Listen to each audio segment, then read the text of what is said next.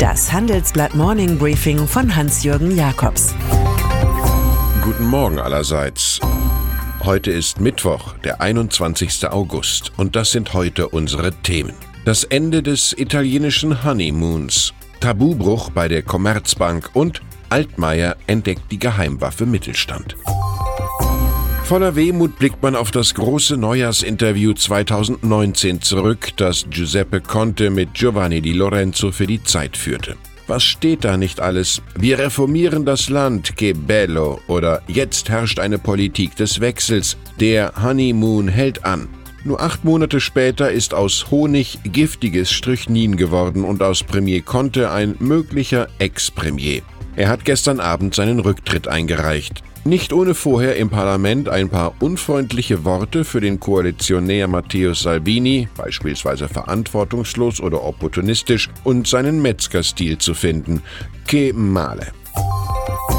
Nach dem Eklat im römischen Senat beginnt der Machtkampf erst richtig. Staatspräsident Sergio Mattarella prüft, ob eine neue Regierung, beispielsweise die Fünf Sterne und die Sozialdemokraten, noch die Lieblingslösung Salvinis verhindern kann. Das wären baldige Neuwahlen. Hoffnung schöpft Europa derzeit vor allem wegen eines Mannes, der einst als eine Art politischer Herrenausstatter galt und nun an Statur gewonnen hat. Privatrechtsprofessor Conte. Er gilt als Anti-Salvini-Garantie. Gegen Salvinis Hafenstopp für Flüchtlinge wiederum geht die Justiz vor. Der Staatsanwalt von Agrigent ordnete die Beschlagnahmung des Rettungsschiffs Open Arms vor Lampedusa an. 83 Flüchtlinge kommen in Sicherheit vor dem Meer und vor Salvini.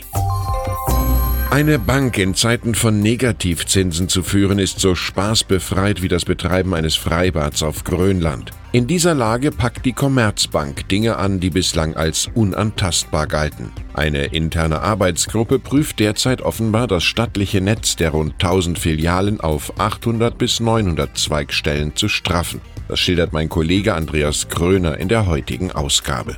Ende September soll der Plan im Aufsichtsrat besprochen werden. Großaktionär Bund muss sich angesichts der ökonomischen Dürre der Commerzbank mit einer Einfachformel zufrieden geben. Sinken die Kosten, steigt der Aktienkurs. Vielleicht hilft ein Trost von Börsenphilosoph Andrei Costolani. Immer Angst haben, nie erschrecken.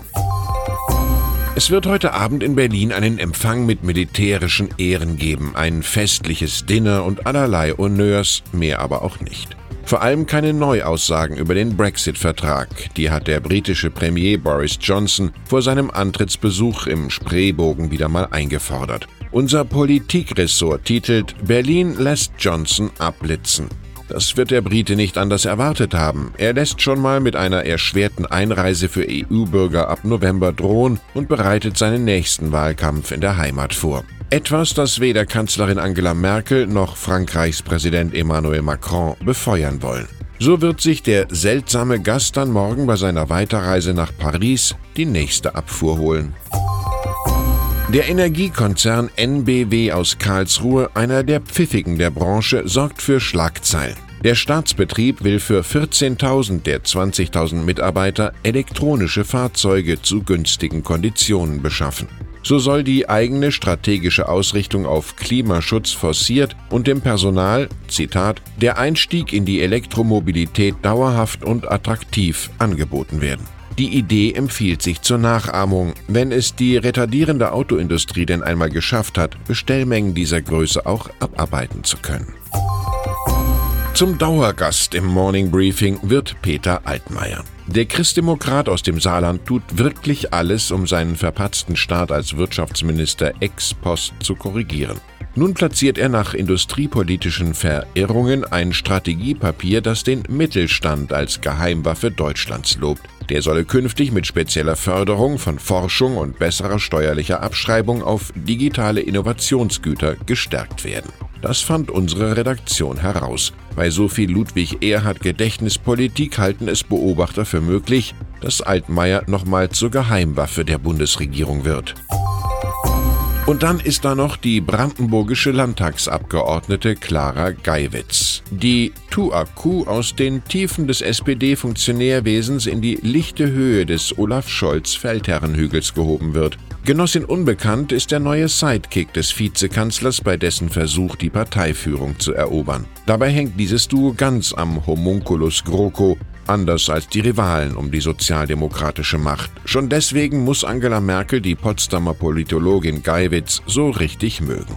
Ich wünsche Ihnen einen aufstiegssicheren Tag, der in den Zeitungen mit einem Rätsel beginnt. Warum heißt der im kommenden April startende 25. James Bond-Film No Time to Die? Ein letzter Gruß an Daniel Craig? Eine Botschaft zum Brexit? Vielleicht ahnen Sie es. Es grüßt Sie herzlich Ihr Hans-Jürgen Jakobs.